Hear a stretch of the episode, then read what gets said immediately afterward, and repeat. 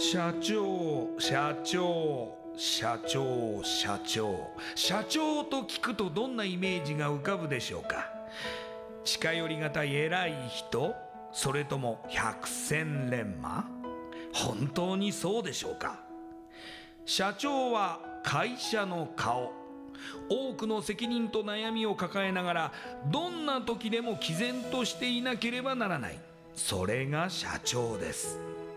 輝いて見えても順風満帆に見えても過去には人には言えない。いやできることなら言いたくない恥ずかしい失敗や挫折しょっぱい話があるんです。社長チップスの塩味はまさにそんな社長たちの汗と涙の塩味。そう。社長は別名 CEO なのですから。この番組ではそんな社長たちのしょっぱい話をあなたのビジネスや仕事に生かしてもらいたい将来社長を志す人たちに希望を届けたいという思いのもとさまざまな業種の社長インタビューを紹介していきます。エスプライドプレゼンツ日本の底力社長チップスラジオ。この番組は株式会社エスプライドの提供でお送りします。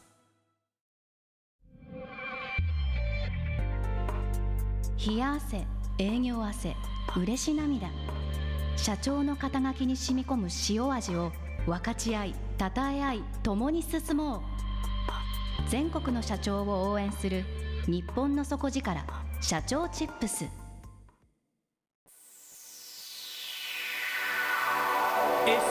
プライドプレゼンツ。日本の底力。社長チップスラジオ。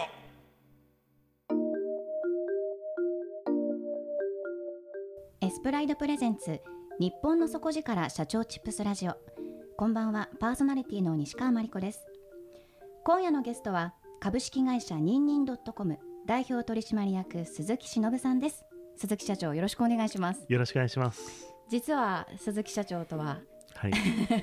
仲良しでと言いますか。いつもお世話になってるんですけれども今日は改めていろいろなお話を伺いたいと思っています、はい。ではまず鈴木社長のプロフィールを私の方から簡単にご紹介させてください、はい。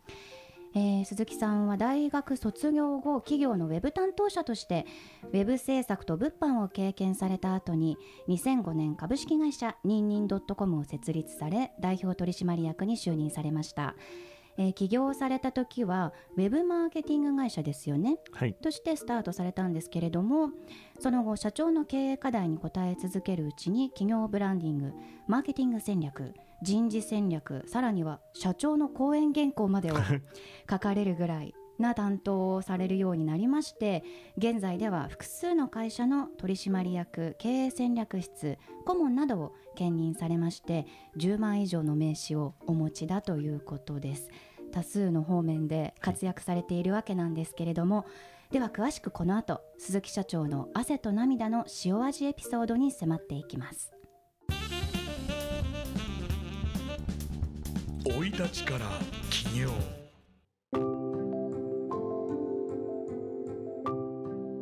鈴木社長、はいえ大学を卒業された後にすぐ起業されたわけではなくって、はい。その間に、まあ、いろいろ模索の時期があったと伺ってるんですけれども、はい。まず大学ではどんな科目を専攻されてたんですか、僕はあの哲学ですね。哲学、はい哲学科？っはい。てどんなことを勉強するんですか？あのー問いを立てるのが勉強なんですね。普通は回答を覚えるっていうことが多いじゃないですか。はい。はい。けど哲学は問いを立てるっていうことが多くて、で、例えばなぜ人は美味しいと感じるのだろうか。とか、なぜ人は恋愛するのだろうか。とか、えーなぜ、えー人は死ぬのか。とか、死んだらどうなるのか。みたいなそのなぜほにゃららみたいなその問いを立てるっていうのが哲学なんですよ。答えのないことを、はいなぜなのかなぜなのかと考え続けるということですか？そうですそうです。でそういうそのなぜをの問いに対してチャレンジした人たちが哲学者ではいその人たちの書いた書物とかを学んだりするっていうのが哲学科の勉強ですね。その哲学を大学の4年間で学ばれていたとえっ、と7年間ですね。あれあの通常より3年多い気がするんですそうけど、なんですよ。当時その小学校でも6年で終わるのに一番長いじゃないかってよくバカにされてましたけど、はい、はい、7年かかって卒業しました。その後にまた何か悩み続けるわけですね そうなんですよね。でもなんでその後も悩み続けちゃったわけですか？通常なら、はい。あ就職活動しなくちゃとか、はあなんかこう社会に出たらはい。こんなことがやりたいとかっていう考えはいはい。始めるじゃないですか、そうですね。あのー学校7年かかってるんでええ。つまり就職活動をする権利が与えられなかったっていうのが正しいんですよね。なるほど、はい。タイミングがなかったと。はい、今でこそこれうん笑って話せますけど、はい僕人生で一番辛かった時いつですかって聞かれたらい23歳って答えるんですけど、早いですね。そのどっちその選択肢がギリギリ間に合う間に合わないみたいな時が一番辛いんですよ。うーん一般的に23歳ってこれから社会人になるとかいう人希望に満ち溢れてますよ。ですよ。はい。ねで僕はなんかまだ間に合うっていう感頭が半分もう間に合わないっていうのが半分はい。でそれがだんだんもう間に合わないの方が大きくなっていくんですね、はい頭の中が。でこのまだ間に合う領域をもう間に合わない領域が食っていくっていうこの23歳が最も辛かったんですよ。いやーなんか若いのに。う ん 若いのにお酒真っ暗みたいな感じになっちゃったわけですね。はいなるほど、はそれでまあじゃあ就職もせず、はい、そのまま何もせず暮らしてたんですか、フリーターなんですけど当時あのゲームが流行ってたんですね。テレビゲーム？はい、で格闘系のゲームがものすごい流行ってる時期ででこれゲームってなんか華やかだなと思ってはい。あのゲームセンターでアルバイトするんですけどはい。あのそのすぐ1週間で辞めちゃうんですけど。なんで辞めたかっていうと、はい。それそれゲームの華やかさに憧れて入ったのにそのゲームセンターに競馬のゲームがあってええ。お前実況しろって言われたんですよ。え？コイン入れてあの画面上で馬が走ってるやつをみんな見てるじゃないですか、はい。はい。でそれで実況しろっつったんですよ。これ当時もそのフリーターで自信もなく声のトーンも今よりも3つぐらい低かったんで。ここれ以上低いんですか？本当自信がないっていう。で、えー声出すのが嫌で。であの1週間で申し訳ございませんっつってええ。辞めたんですよ、ええ。その後もなんかゲームソフトのなんか 販売のところに行ったんですけどそれも受かんなくて。はい。で結局なんか友達があの居酒屋のバイトもう辞めるんで人足りなくて困ってるっていう話を聞き聞いて居酒屋で働き始めたっていうのが最初のフリー最初の職ちゃんとした職業体験ですね。はい、フリーターとしてフリーターとしての。23歳の時にはい、居酒屋で、働き始めた。そうです。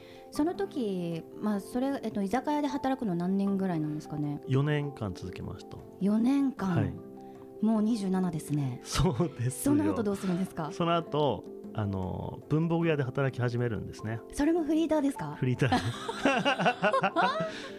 前任者がはい。定年終わったおじいちゃんだったんですよね、ええ。で倉庫でその寒い中一人倉庫にポツンといてあの在庫を管理してるっていうおじいちゃんがいてその人があの事務員の人にいじめられてたかなんか知らなくて知らないんですけどそのなんか辞めたいって話になったところの後釜に僕が入ってきたんですよ、うーん、はい、これが何年続くわけですか？これも4年続くんですよ。4年？はい。居酒屋がさ4年。4年。文房具も4年。4年。もうフリーター歴8年にもなってる。そうなんですよ。もう30代じゃないですか、はいもう30目前ですね。まだ起業してないですもんね。してないです。してないですもんね、はい、社会人デビューすらしてませんから。してないですよね、はい。でもこの時が一番辛かったんですよね。このスタ23歳が一番辛いです。これ何がやっぱり辛さの原因だったんですかね？えっとやっぱ覚悟が決まってない時が辛いんですよ。うーん。結局今からだったらいわゆる当時で言ったら普通の人生ですよね、普通の人になれるかなれないか。あの大学を卒業して就職してみたいな。普通の人になれるかもうなれないかっていうところのギリギリのところを言ってたんでええ。この迷ったり覚悟決まらない時って本当辛くてええ。まあそのモヤモヤしてるっていうのは辛い要因でしょうね。でもこれ30近くなってくると諦めモードに入ってくるんですよ。この諦めると楽になるんですよね物事って。まあいい意味で開き直れるというか。そうですそうですそうです結局何やったって一緒なんであのそれをこうあの自分に向いてもないその普通の人みたいなところにしがみつこうとしているっていう、どうせややってみなきゃわからないのにでそこのこう覚悟決まってない時が辛いんでしょうね。うん何をきっかけに起業しようっていうふうに思われたのかすごく興味あります。ああそうですねまあ大枠で言ったら、はいどこも正社員として雇ってくれなかったくれないので、はい。起業するしかなかったって話なんですけどもええ。起業のきっかけは僕あの最初ホームページを作ったりするっていうことで起業してるんですけどええ。その文房具屋さんで働き始めた時って最初あの僕倉庫係で入ったんですよ。はい。その翌日配送するルート別の注文書が事務員から渡されてでその注文書を見ながら倉庫の中からボールペンとかファイルとかをルート別にこう揃えていくっていう。はあ。で在庫がなくなったら在庫がなくなりましたって事務員に伝えると発注追加発注してくるみたいな。ええ。でそれを毎日やってたんですけど当時あの世の中が IT 化が進んできてあの物流のその中間マージンっていうんですかね中間コストが削減されていく時期だったんですよ。はい。で当時その文房具屋の商社なので卸から商社として文房具を仕入れてでその仕入れた商品をルート営業とか営業の人たちがあの企業を訪問して注文つけてでそれを倉庫から出していくっていうやり方だったんですけどはい。IT 化が進んだんでお客さんは別に直接データだけ飛ばしてくるんですよね。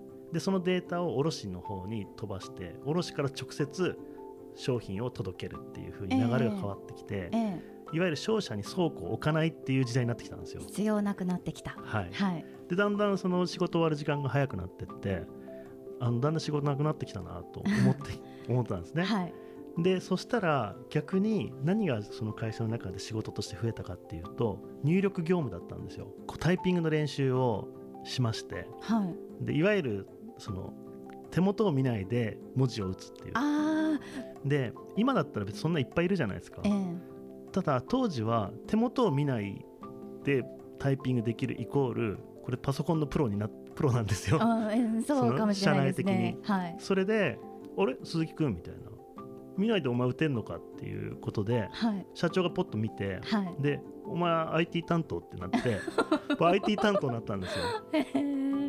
で IT 担当になって、あのー今度は、えっと販売管理のソフトとかがそのところにあったんでそれを習得してでそしたらあの営業会議に出てあの数字発表しろみたいな感じになって、まあ、当時フリーターだったんですけどまだアルバイトなんですけどはい。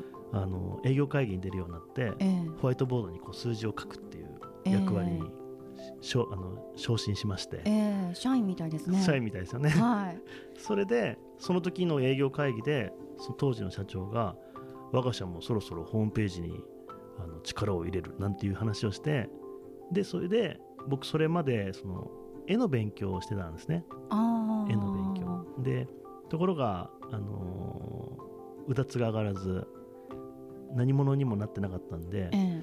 あれホームページってなんか絵とか書いてた気がするなみたいな。はいはい。で手を挙げて、はい。そのホームページ僕作ってもいいですかみたいあな、あ、はい、それがホームページを作った一番最初最初のの経験ですか？経験ですね、はい、でそれであの日々の業務をしながらあの家でホームページ作ってで会社に持っていくわけですよ。ええ。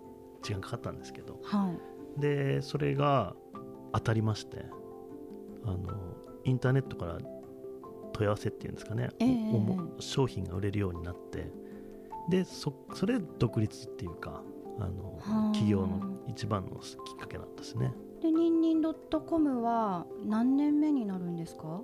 今ですか、はい今13年目です。13年目、はい。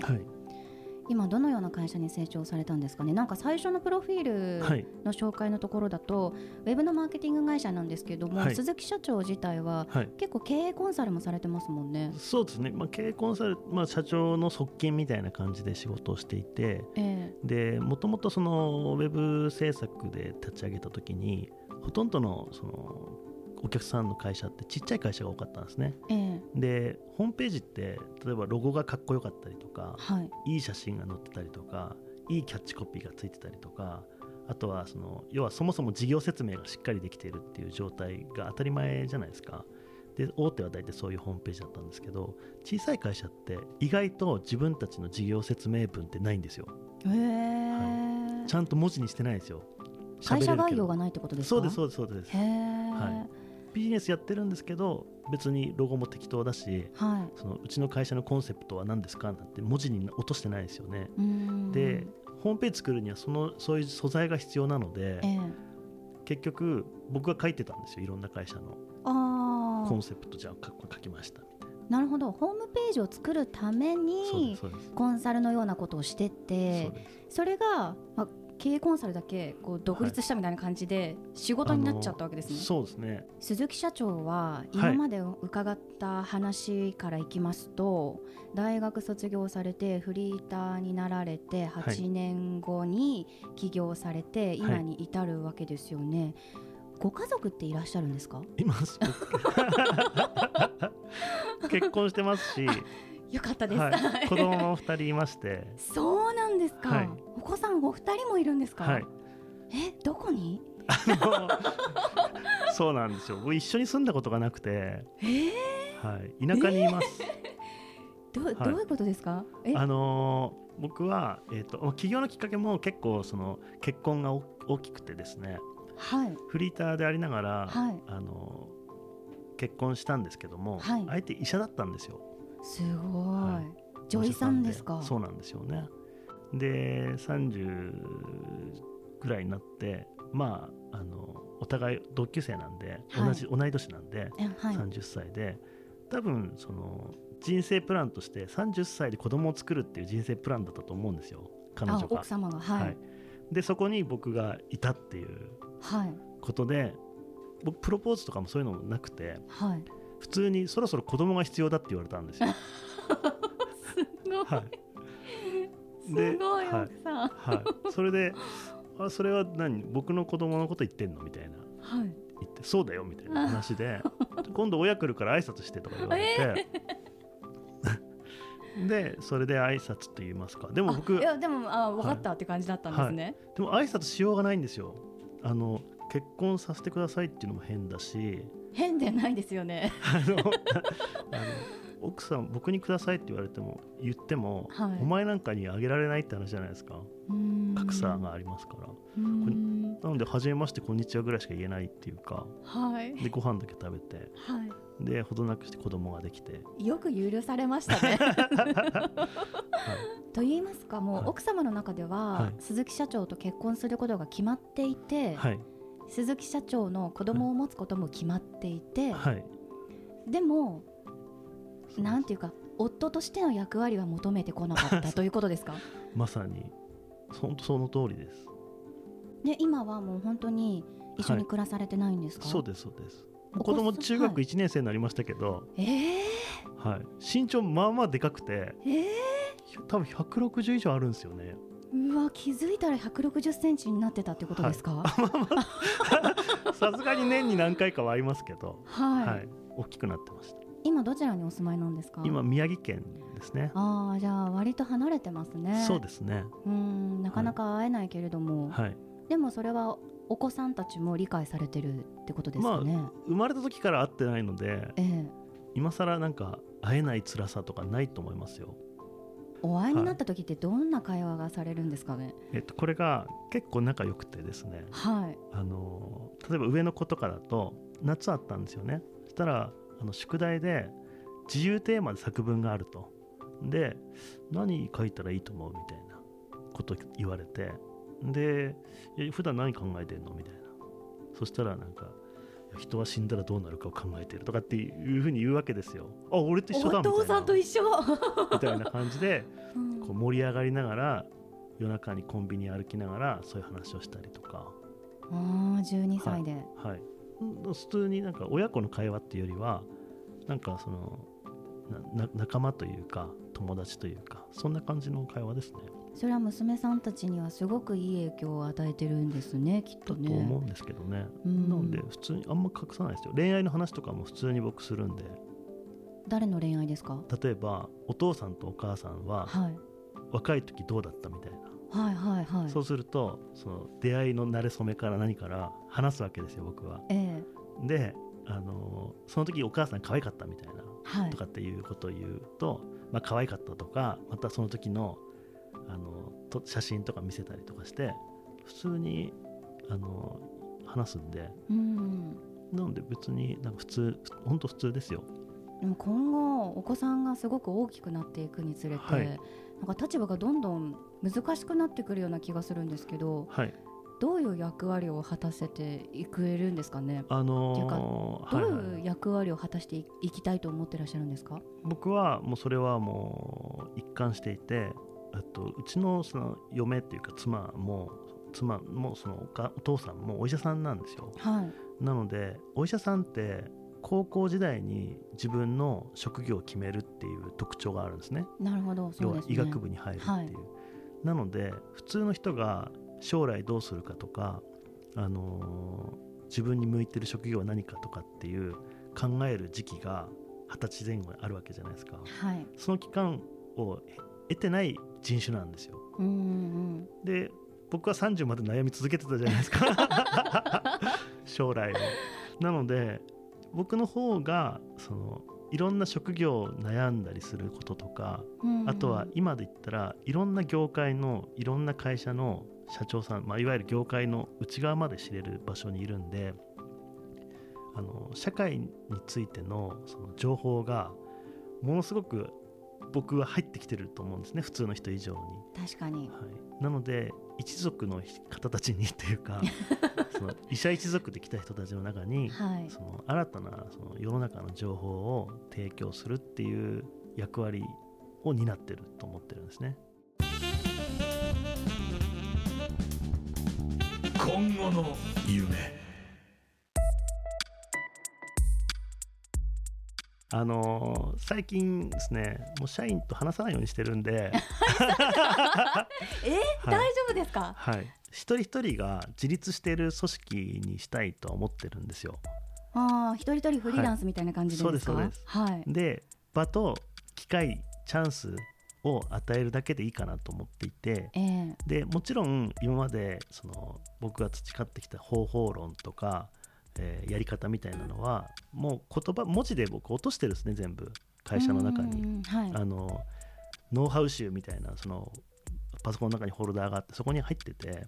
でとやかく人って教わるとやりたがらないっていうかその子供と一緒で、あのーあれやれこれやれってやりたがらないんで結局はその評価と報酬っていうものを明確にして、えーとあと会社の方針ですね。だけ明確にしてればあとはあの勝手にやればいいかなと思って。でできるだけ話さない。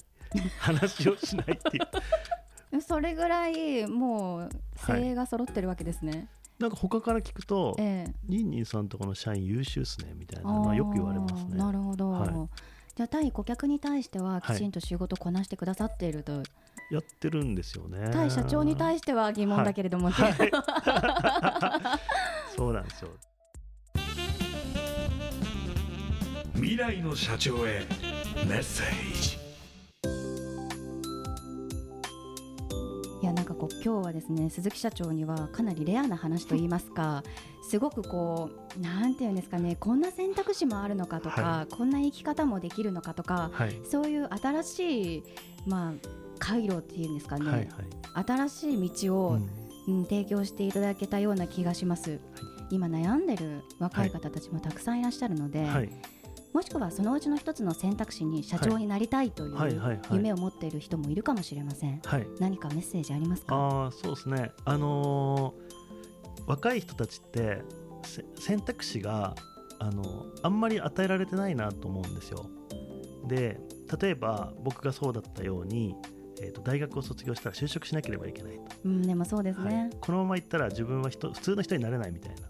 けれども、あのー世の中はどんどん多様に向かっていていろんな生き方があって、あのいろんな人たちがいるからこそ特定の人が特定の人を必要とすると思うんですね。なので、あの縛られないで例えば学校では落ちこぼれだけれども隣のおばあちゃんにはかお前は肩もみは天才だと世界一だって言われているとかって言ったら肩もみ世界一として事業を起こせばいいと思うんですよ。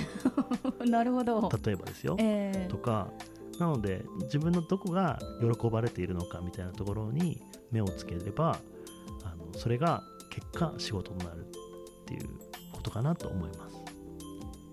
ーもし悩んだら、い。僕のところに来てくださいっていう感じ。で はい。僕断らないっていうあの 特徴もあるので。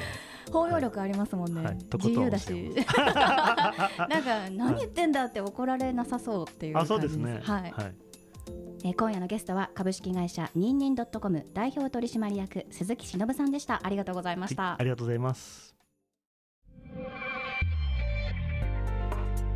冷や汗営業汗嬉し涙社長の肩書きに染み込む塩味を分かち合いたたえ合い共に進もう。全国の社長を応援する日本の底力社長チップス。エ